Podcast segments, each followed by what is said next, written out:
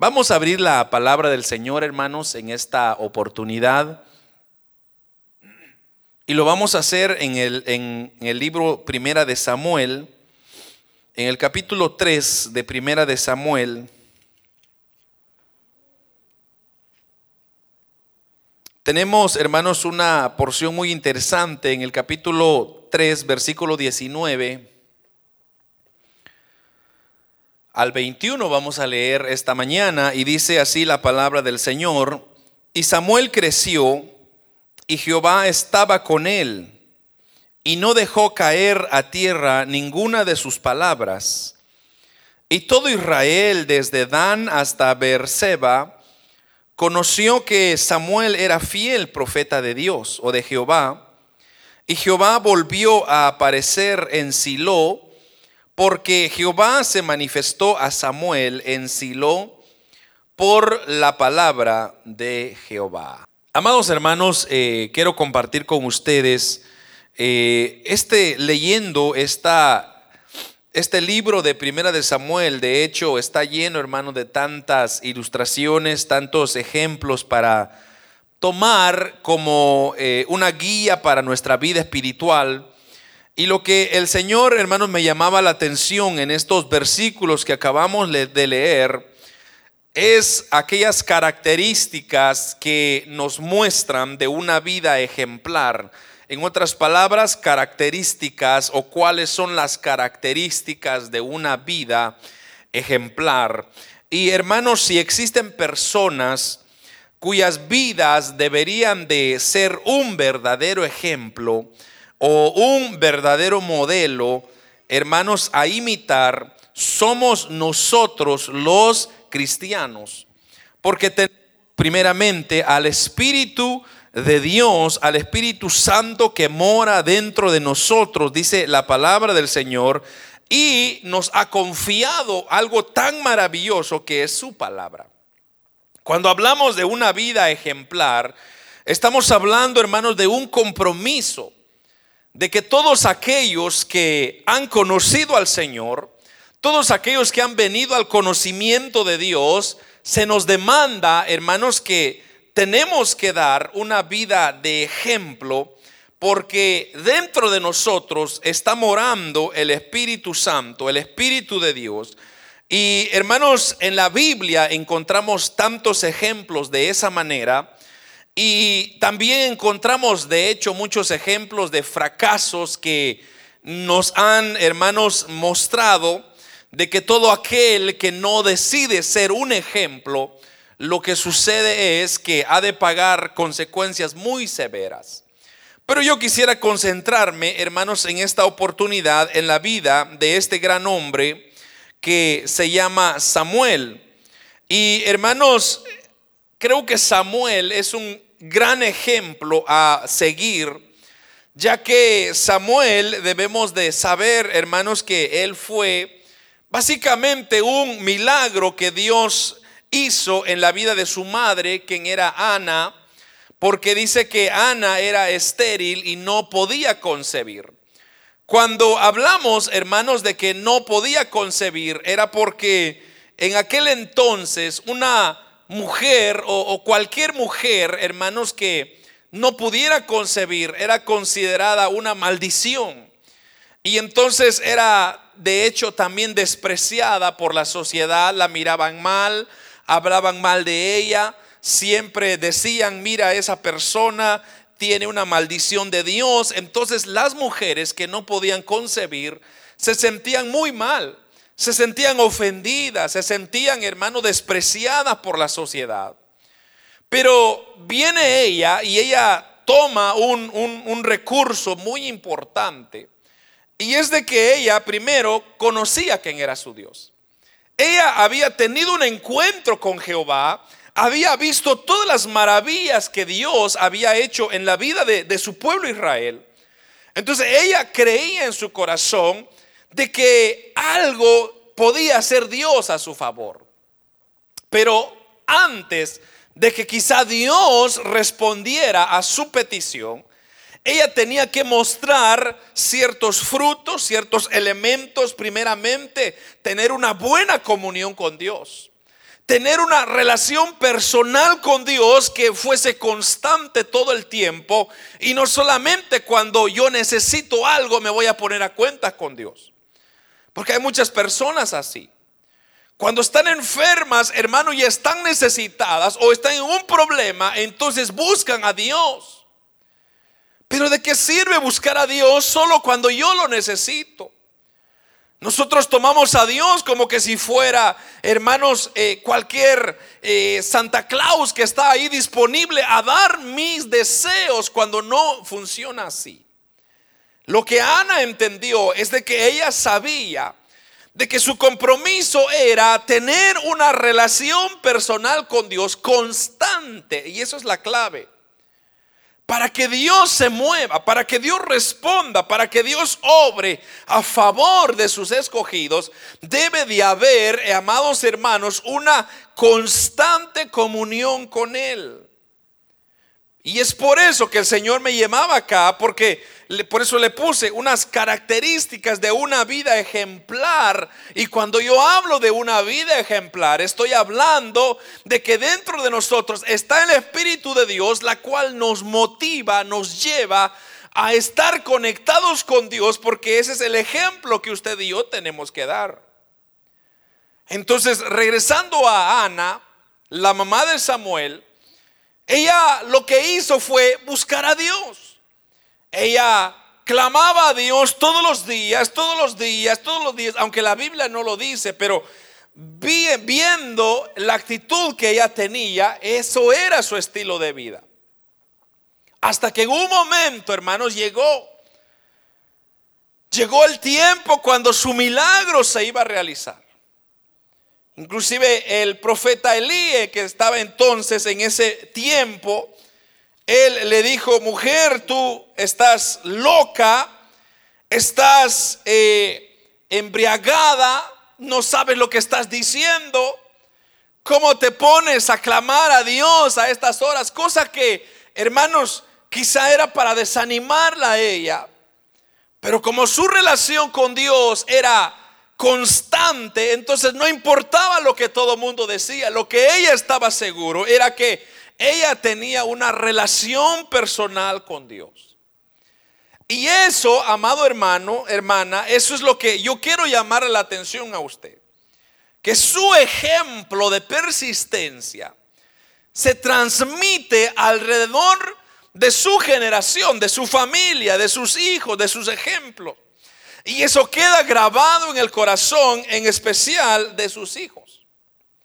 Porque aquí ahora, hermanos, vemos la vida de Samuel, quien dice que cuando nació ella le hizo una promesa a Dios que cuando Dios le diera ese hijo, que ella se lo iba a dedicar plenamente al Señor y así fue, así cumplió su palabra. Pero como dije, no quiero yo concentrarme tanto en eso, sino en lo que vemos acá en estos versículos, de que en el versículo 19 dice, y Samuel creció y Jehová estaba con él. Pero mire esto, y no dejó caer a tierra ninguna de sus palabras. Ahora yo le pregunto a usted, ¿bajo qué ejemplo Samuel persistió? ¿Bajo qué ejemplo vio Samuel hermanos, que debía de asegurarse de no dejar caer las palabras de Dios, de su madre. Pero vamos entonces al primer carácter o característica de una vida ejemplar y lo primero que vemos acá es que Samuel nunca se apartó de Dios, porque así dice, y Samuel creció y Jehová estaba con él. Ese es un indicativo, hermanos, que la vida ejemplar se caracteriza porque nunca se aparta de Dios y todo el tiempo la persona está persistiendo, está luchando, está buscando la forma, la manera de asegurarse, hermano, de que su relación con Dios es persistente para que usted sea un ejemplo de lo que Dios ha hecho en su vida, es importante nunca apartarse de Dios. La Biblia nos enseña, hermanos, cómo Samuel desde pequeño, él fue dedicado al templo, él fue entregado al templo para servir al Señor, pero, mire, esto es lo que le quiero decir, pero en medio de un mal ejemplo del sacerdocio. Samuel era un niño y tenía un mal ejemplo que eran los hijos de Elí, Ofni y Finees. Hermanos, mire si usted ve conmigo, retroceda usted al capítulo 2, si usted le parece. En el versículo 17 y 18 del capítulo 2, mire lo que dice. Era pues muy grande delante de Jehová el pecado de los jóvenes, porque los hombres menospreciaban las ofrendas de Jehová. Y el joven Samuel ministraba en la presencia de Jehová vestido de un efod de lino.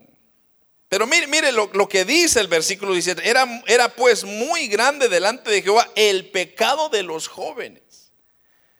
¿Cuáles jóvenes? De Ofni y Finés. O sea que Samuel estaba rodeado de personas de mal ejemplo, de personas de, mal carácter. Así que vivir para Dios en aquellos tiempos era difícil, al igual que el día de hoy, vivir para Dios es bien difícil. Porque no sé si usted le ha pasado, hermano, de que oportunidades para pecar sobran. Oportunidades para ofender a Dios sobran. Si hoy en día, amados hermanos, en nuestras manos tenemos unos instrumentos que podemos usar para bien o para mal. Sencillamente, ese teléfono que usted anda, usted, hermano, le puede a usted meter a un serio problema con Dios o de igual manera usted tener un control sobre ello. Al igual que Samuel. Quizás Samuel no tenía un teléfono inteligente para perderse en la maldad, pero tenía ejemplos. Pero entonces la pregunta es, ¿cuál fue la clave que Samuel tenía para no seguir este ejemplo? Y es que la clave está acá, hermanos. La clave está en la fidelidad. Cuando usted entiende la fidelidad de Dios para con su vida, usted no puede pensar por un segundo querer ofender a Dios a propósito. Obviamente somos seres humanos, somos hermanos, dice la Biblia, que somos personas que tenemos mentes sucias que cavilamos tantas cosas y, podemos fallar a Dios, pero una cosa es fallar a Dios, hermanos, en nuestras propias concupiscencias, pero otra cosa es fallar a Dios a propósito.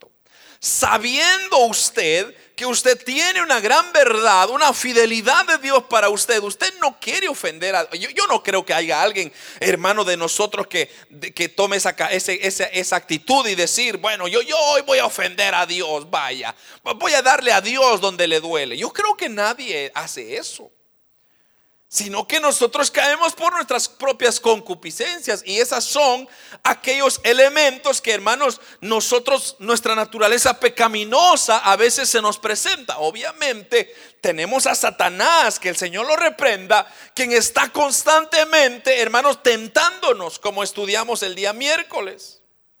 Satanás está tentándonos, está dándonos, hermanos, cosas para maquinar, para pensar, para nos está susurrando cosas y, tendemos a caer en ellos. Pero yo creo que nadie en sus, en sus cinco sentidos podría decir, voy a ofender a Dios. Pero cuando usted conoce a Dios, usted ha tenido un encuentro personal con el Señor, Usted sabe y conoce algo de Dios y es su fidelidad. La fidelidad de Dios es maravillosa, es grande, es constante. Esa fidelidad, hermanos, que nunca se acaba. Por esa fidelidad es que entonces yo procuro dar un buen testimonio hermanos, entregándome más al Señor para que mi vida no desagrade su fidelidad. Muchas personas, hermanos, comienzan en los caminos de Dios, pero de repente se retiran. De repente menguan. De repente su nivel de consagración se baja, se pierde. Yo conozco personas, hermano, de años que han estado en el Evangelio, pero que sus afanes, que se han dejado dominar por la sociedad, por el pecado, que después terminan abandonando a Dios.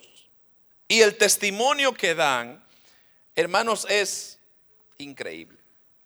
Me encanta lo que dice Mateo 13, capítulo 13, versículo 20, donde habla, hermanos, de aquella parábola del sembrador, si usted se recuerda, donde dice, y el que fue sembrado en pedregales, dice, este es el que oye la palabra y al momento la recibe con gozo, pero no tiene raíz en sí, sino que es de corta duración, pues al venir la aflicción y la persecución por causa de la palabra, luego tropieza.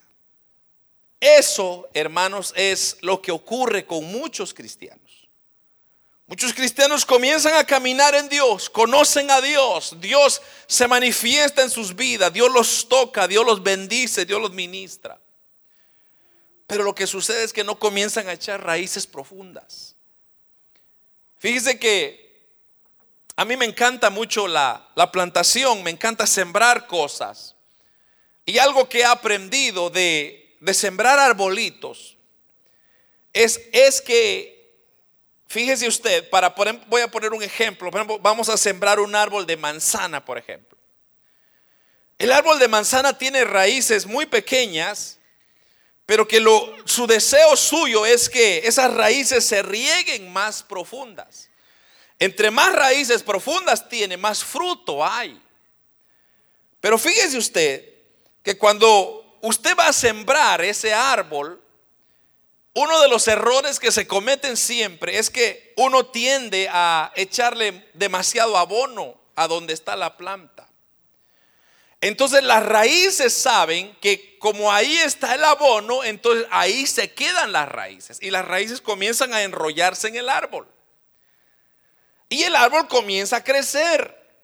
Pero fíjese que el árbol no da fruto, no da mucho fruto, porque su raíz está ahí nomás, no, no se ha expandido. Entonces la raíz lo que hace es comienza a absorber los minerales, pero como los minerales están muy cerca de la raíz, ahí se quedan.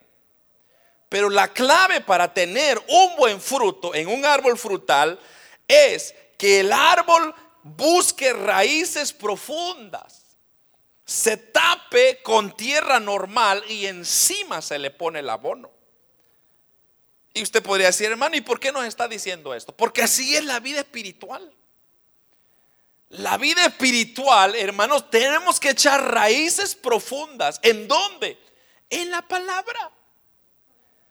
Tenemos que nosotros echar raíces profundas en la palabra. O sea, no puede usted quedarse, hermanos, enrollado en el ambiente, en el amor, en las fiestas, porque eso, hermanos, para eso somos buenos.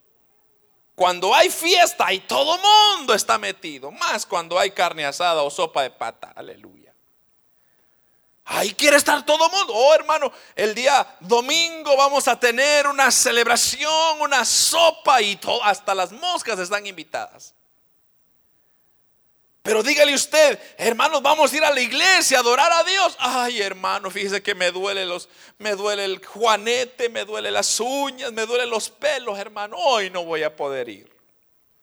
Ah, pero van a haber tamales después de la iglesia. Ahí estoy, hermano, cuente conmigo. Nosotros hacemos raíces donde estamos ahí nomás en la hermandad, pero hermanos, para que usted pueda vivir una relación con Dios, hermanos, y vivir en la fidelidad de Dios, es necesario echar raíces profundas. Porque cuando vienen los tiempos difíciles, no lo van a poder mover. Y lo segundo es siempre va a estar dando fruto. Eso es lo maravilloso. Por eso muchos cristianos, hermanos, fracasan en la vida espiritual, porque no dan raíces, solo ahí se quedan, solo ahí se quedan, solo ahí se quedan. El día que no hay convivio, el día que no hay comida, el día que no hay hermandad, no hay nada para ellos. Pero eso no debería ser así. Samuel es exactamente lo que hacía.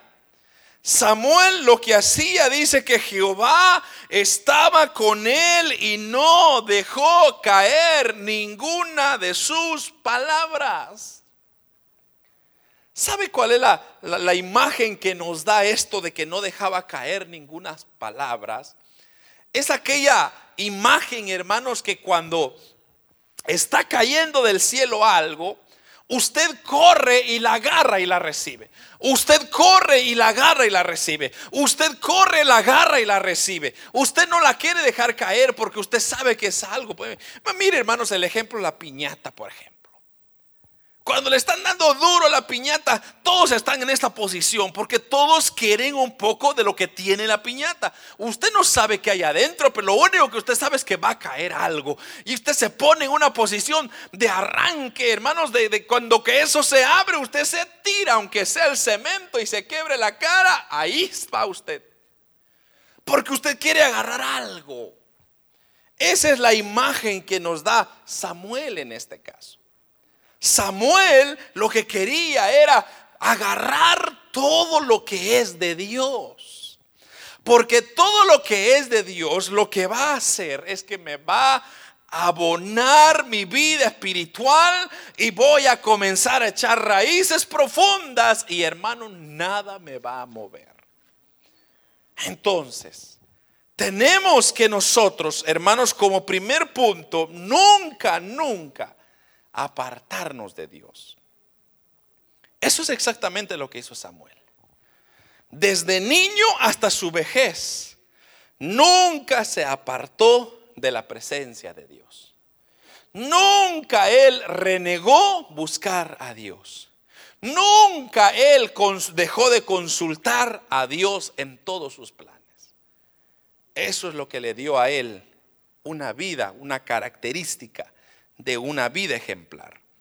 Lo segundo, hermanos, es lo que yo ya le acabo de explicar. Es la perseverancia en la palabra. Perseverar en la palabra. Y dice la Biblia, y no dejó caer a tierra ninguna de sus palabras. Eso, hermanos, esa vida de ejemplar se caracteriza por obedecer completamente la palabra de Dios. Mire, hermano, así como usted obedece todas las otras cosas, obedezca la palabra. Usted se va a sorprender cómo Dios va a comenzar a obrar. Oh, hermano, todos los problemas de la humanidad terminarían si obedeciéramos la palabra del Señor. Pero por causa de su maldad, por causa de la maldad del hombre, las cosas se han vuelto muy difíciles. El hombre sigue fracasando, el hombre sigue desobedeciendo, el hombre sigue cayendo por su desobediencia. Si todos, amados hermanos, obedeciéramos la palabra, este mundo fuera otra cosa. Después del sermón del monte, usted se recuerda, nuestro Señor Jesucristo finalizó todas sus enseñanzas recalcando la importancia de no solo oír, sino también poner en práctica la palabra. Eso, hermano, mire, lo voy a llevar a Mateo capítulo 7, versículo 24, donde dice, mire, mire, esto me encanta esta porción. Capítulo 7 de Mateo, versículo 24, dice, cualquiera pues que me oye estas palabras y las hace le compararé a un hombre prudente que edificó su casa sobre la roca. Descendió lluvia y vinieron ríos y soplaron vientos y golpearon contra aquella casa y no cayó porque estaba fundada sobre la roca. Pero cualquiera que no oye estas palabras y no las hace, entonces la compararé a un hombre insensato que edificó su casa sobre la arena. Y descendió lluvia y vinieron ríos y soplaron vientos y dieron con ímpetu contra aquella casa y cayó. y fue grande su ruina. Mire el ejemplo, hermanos, que nos da la palabra del Señor. Es interesante ver que, hermanos, primero el Señor deja bien en claro cuáles son las reglas del juego. Él dice, cualquiera pues, o sea, ahí no está diciendo solamente viejitos, solamente jóvenes, solamente niños, no, dice todos, cualquiera pues. Dice que me oye estas palabras. Ahora, ¿cuáles palabras está hablando? La palabra de Dios, la Biblia. Y las hace, dice. O sea, nótese usted, una cosa es leer la Biblia, otra cosa es hacer lo que dice la Biblia. Es lo que está diciendo ahí. Lo compararé a un hombre prudente que edificó su casa sobre la roca. Ese ejemplo, hermanos, es un ejemplo maravilloso para lo que está pasando hoy en día. ¿Por qué cree usted que el mundo está patas arriba? Porque ha puesto su casa sobre la arena. Porque el hombre construye, el hombre construye, el hombre construye, pero como no está puesto sobre una roca, cada viento que viene se deshace.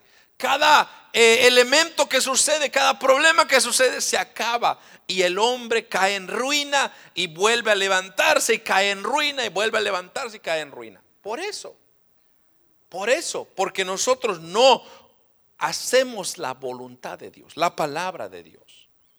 Entonces la perseverancia en su palabra es, amados hermanos, un elemento esencial.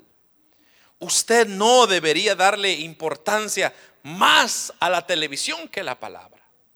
Yo le recomiendo a usted, mire hermano, mire, con esto le voy a dar de tarea para que, para que por lo menos haga algo este tiempo que no estamos reuniendo por lo menos una vez al día lea el proverbio del día. Comience ahí. Comience a leer el proverbio, pero léalo lento. No lo vaya a leer, hermanos, antes de irse a dormir, porque sueño le va a dar. Si usted es una persona que no le gusta, hermanos, leer mucho, léalo despacio, léalo cuando usted está más despierto. Tal vez en su hora de almuerzo. Tal vez cuando usted se levanta tomando su cafecito o tal vez en la noche cuando ya regresa a su trabajo, ya está relajado, lea por lo menos el proverbio del día. Vea usted qué es lo que está diciendo y pregúntese siempre, ¿qué me quiere decir? ¿Qué, puedo yo sacar de esto? ¿Qué me está diciendo el proverbio a mí? Usted se va a sorprender cómo Dios le va a hablar a través de un proverbio. Eso es lo más mínimo que puede ser. Ya de ahí, si usted quiere un poquito más avanzado, pues agárrese un libro. Por ejemplo, puede agarrar un evangelio, agárrese el evangelio de Juan. Lea un proverbio y lea un capítulo de Juan todos los días. El segundo, un capítulo todos los días. Terminó Juan, lea Lucas. Terminó Lucas, lea Mateo. Y, vaya usted señalando, vaya usted marcando en su Biblia qué es lo que está diciendo el Señor, qué es lo que está, qué, qué es lo que resalta aquí para mi vida. Hermano, usted se va a sorprender las raíces que va a comenzar a echar. Pero ¿qué pasa cuando nosotros no hacemos eso? Entonces lo que pasa es que nuestra raíz se está enrollando en ese mismo árbol y hermanos, cuando vienen las pruebas, usted se va a desanimar. Usted va a decir, ay, qué imposible, me, ya me diagnosticaron cáncer, me voy a morir. Pero aquel que tiene al Señor dice, ya me diagnosticaron tal cosa, tal enfermedad. Quizá para el hombre es imposible, pero posible es para Dios. Yo confiaré en ti, Señor. Y si me quiere llevar pronto, pues llévame. Aquí estoy listo. Eso es una actitud diferente. Pero es aquel que tiene raíces pero si usted no lee la Biblia, no ora, no busca a Dios cuando se puede, cuando usted no, no hace nada por, por alimentar su vida espiritual, hermano, eso es como aquel carro que usted no le echa gasolina. Es cuestión de tiempo que en a ciertos kilómetros se le va a pagar y se va a quedar ahí estancado. Su vida espiritual es exactamente lo mismo. Usted necesita alimentarlo con gasolina espiritual, gasolina espiritual, gasolina espiritual, para que siga caminando. Corra, corra y ese motor está ejerciéndose, hermano.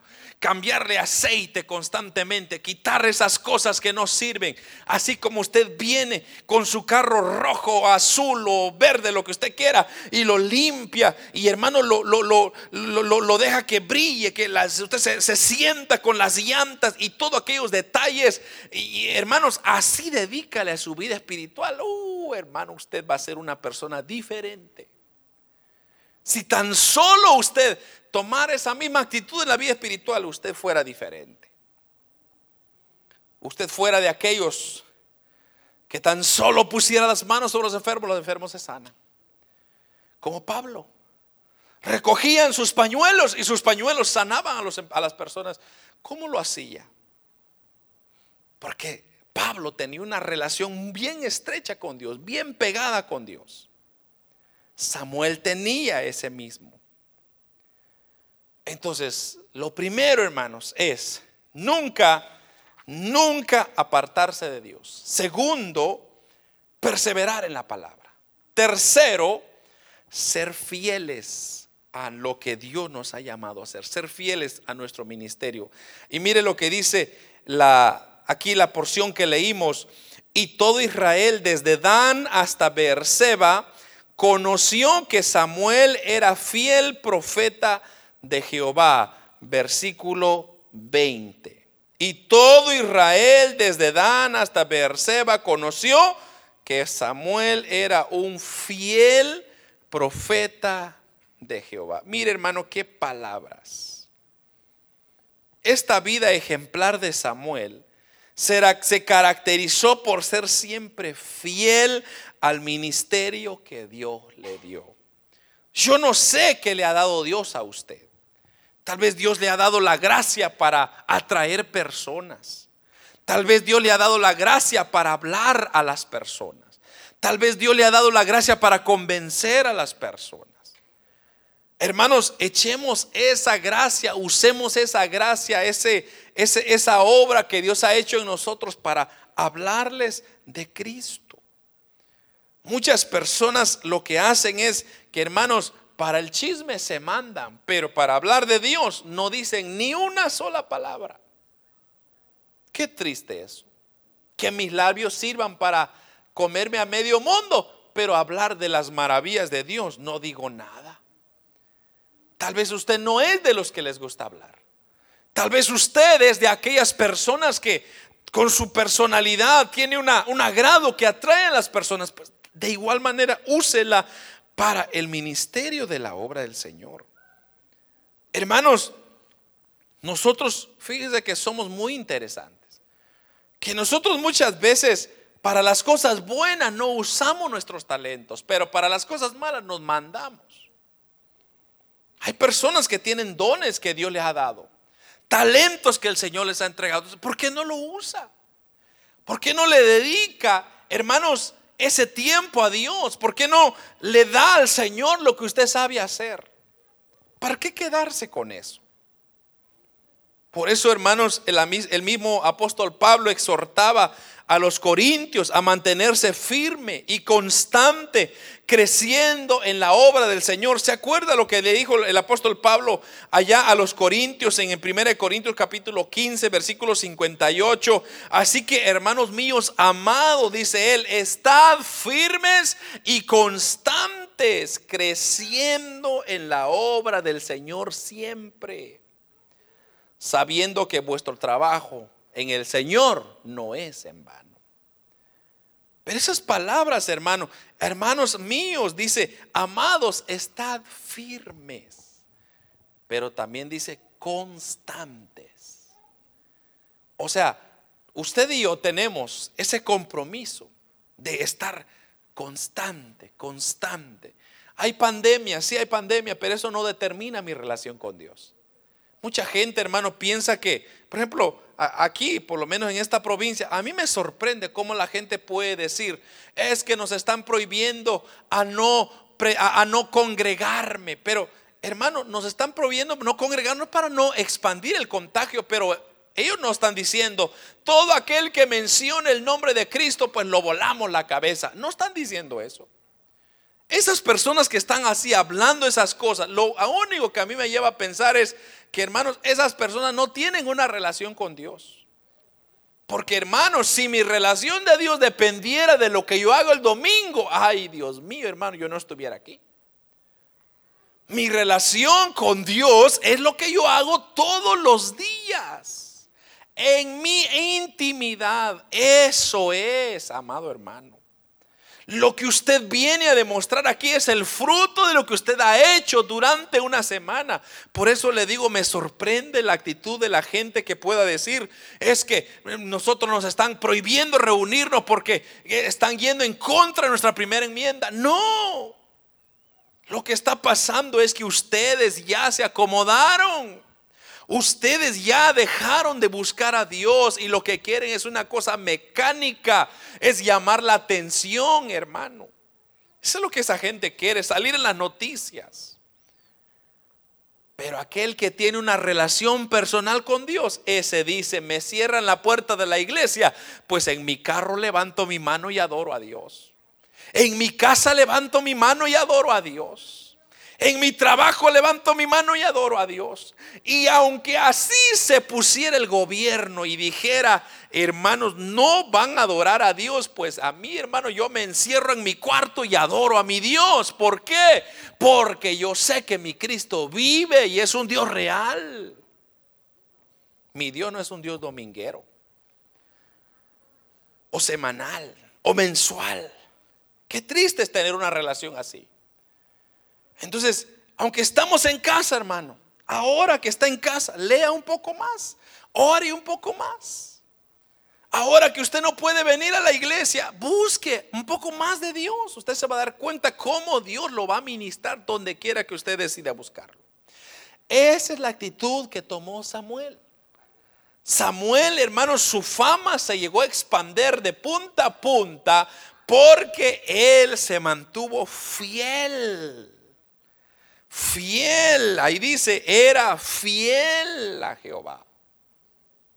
Usted se va a permanecer, si usted permanece fiel a Dios, va a permanecer bien, hermano. Mire, que todo mundo se pelee, se deshaga o haga lo que deshaga, lo que sea que ellos quieran hacer, yo me mantendré fiel, fiel, fiel, fiel. Y eso me lleva al cuarto con la cual voy terminando. Y solamente voy a repetir, mantenerse, mantener su relación con Dios, perseverar en su palabra, ser fiel a nuestro ministerio. Y cuarto, testificar a otros del poder de Dios. Hermano, mire lo que dice Samuel, o esta porción que leímos, y Jehová, versículo 21, y Jehová volvió a aparecer en Silo porque Jehová se manifestó a Samuel en Silo por palabra de Jehová. Finalmente, la vida ejemplar de Samuel se caracterizó por ser un portavoz del poder de la palabra de Dios. Hermanos, si Israel llegó a conocer a Dios fue gracias a que Samuel hermanos, en quien la palabra de Dios se manifestaba. Samuel no era como Elí, que dejó que sus hijos hicieran y deshacieran. Hermanos, solo lea usted el capítulo 2 de este, de este primer libro de Samuel, los desastres que hicieron los hijos de Elí. Este Ofnis y Fineés, hermanos, se acostaban con mujeres de la calle en el templo. Solo para que usted tenga una, idea más o menos de, hermanos, la falta de respeto. Es que estos muchachos no estaban en nada, hermano. Y su papá tenía un gran ejemplo y pues no sé qué le pasó. Quizá él hizo todo lo posible, pero los hijos fueron rebeldes. Y Samuel pudo haber tomado ese ejemplo y seguir también ese camino, pero gracias a Dios que no, porque ahora por eso lo reconocemos y por eso lo recordamos. Porque él, hermanos, Jehová dice, volvió a aparecer en Silo porque Jehová se manifestó a Samuel. En otras palabras, Dios le estaba hablando constantemente a Samuel, le estaba mostrando su poder. Y por eso Israel llegó a conocer a Dios por los labios de Samuel, por su ejemplo. De igual forma, hermanos, cada uno de nosotros debe esforzarse por testificar a los demás el amor y el poder de Dios. Dice Romanos, me encanta lo que dice Romanos, ¿cómo pues invocarán a aquel del cual no han creído? ¿Y cómo creerán a aquel que no han oído? ¿Y cómo oirán sin saber quién les predique? ¿Y cómo predicarán si no fueren enviados? Como está escrito, Cuán hermosos son los pies de los que anuncian la paz, de los que anuncian las buenas nuevas. Hermano, usted y yo podemos, tenemos tanto que decir de lo que Dios ha hecho en nosotros. Muchas veces el predicar no es solo abrir la boca y decir un montón de palabras y bla, bla, bla, bla. Pero, ¿qué son mis hechos? ¿Cómo yo estoy demostrando en mi vida? Porque hablar es bien fácil, hermano. Y mucha gente se conoce la Biblia como usted no tiene idea. Se la conoce de, página a página y le cita, pero ¿de qué sirve si su ejemplo es otra cosa? Es mejor, hermanos, dice la Biblia, mejor amarrarse un molino al, al cuello y tirarse al mar y ahí que se vaya a acabar todo. En vez de estar dando ejemplo del Evangelio. Estos evangelios de la prosperidad lo que están haciendo. Piensan que el evangelio es dinero, dinero, dinero. Y hermanos, qué erróneo estamos. El evangelio no se trata de la plata, del dinero. Se trata de predicar las buenas nuevas de salvación de Jesucristo. Eso es el evangelio, esa es la iglesia. La iglesia no está aquí para hacerse millonaria, para, hermanos, acumular tantas cosas. Si tiene los formas, las formas y Dios lo bendice, gloria a Dios, pero ese no es su prioridad. Su prioridad es predicar el Evangelio y que cada miembro pueda reconocer y ser ejemplo como Samuel. Eso, hermano, es iglesia. Si yo digo, yo predico, yo amerito demostrar un porte, tal como dice la palabra. Ah, eso fue Samuel. Samuel, hermanos, le enseñaba al pueblo de Israel, pero no solamente de palabras, sino con hechos, con ejemplos. Y ahí es donde muchos caen. Porque, hermanos, se conocen la Biblia. Y qué bueno, qué bueno porque hay que conocerla. Pero también hay que vivirla. Hay que vivirla.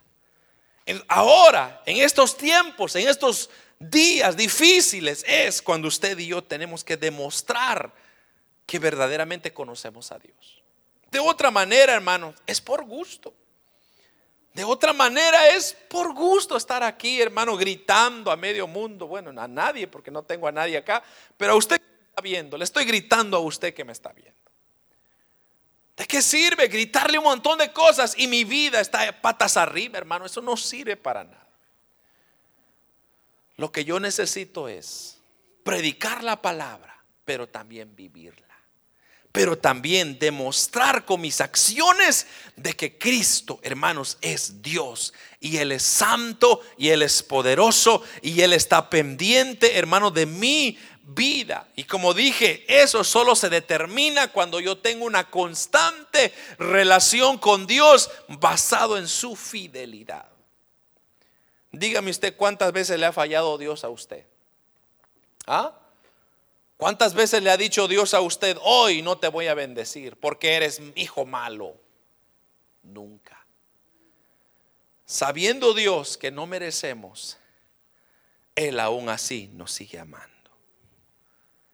como resultado de haber llevado una vida bajo estos principios, Samuel llegó a constituirse en una persona ejemplar a tal punto que nadie en el pueblo se atrevió a acusarlo de alguna cosa.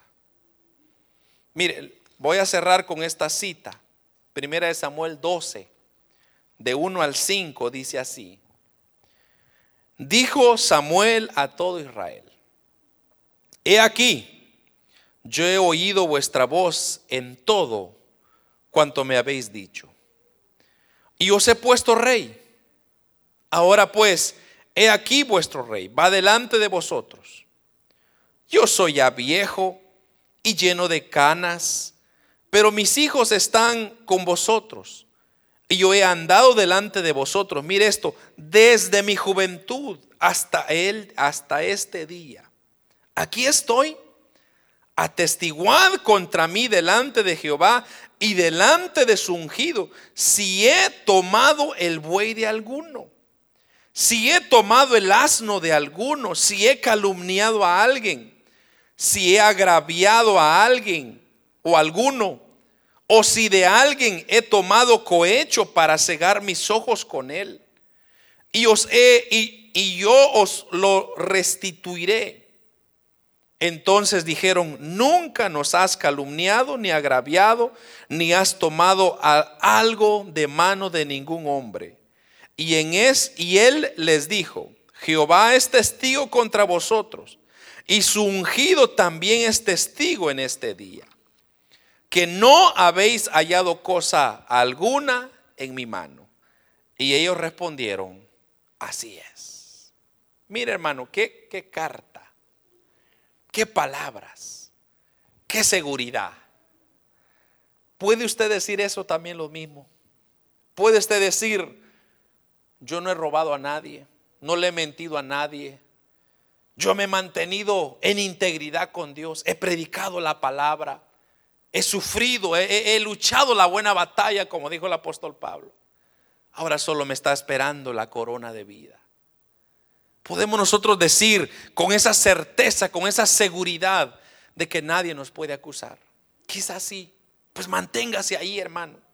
Manténgase en esa constante lucha, en esa constante búsqueda.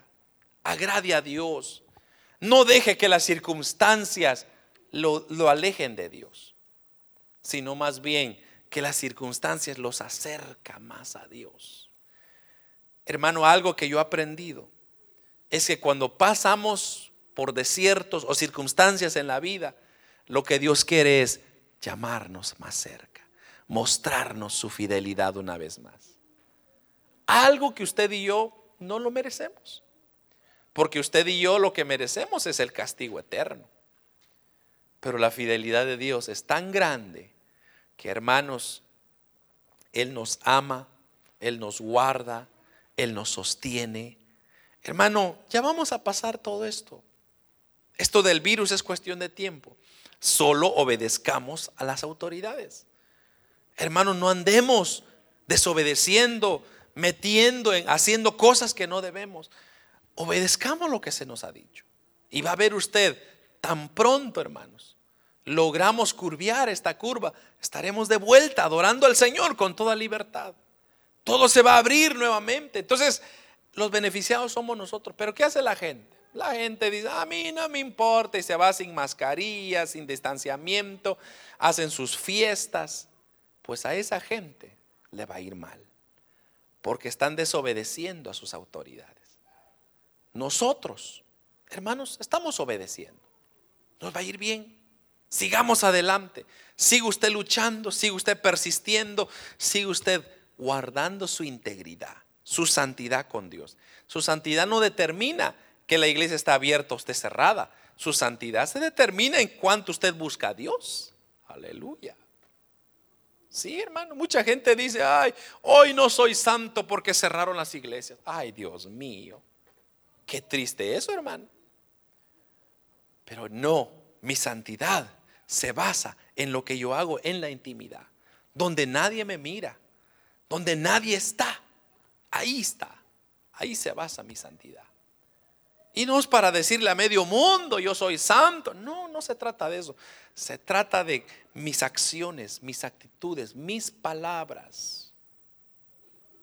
Hermanos, usted se va a sorprender que cuando usted comienza a parecerse más a Cristo, entonces todos van a ir viendo a Cristo en usted y van a decir, ese hermano, no tengo nada que decirle.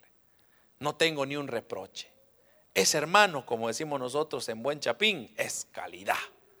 ¿Por qué? Porque su porte, su carácter, su comportamiento, su actitud, su servicio, su entrega, su pasión.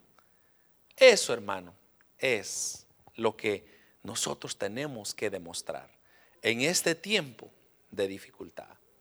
Así que, amados hermanos, eso es la palabra. Ahora queda en usted obedecerla. Amén. Vamos a orar, vamos a pedir al Señor que nos guíe.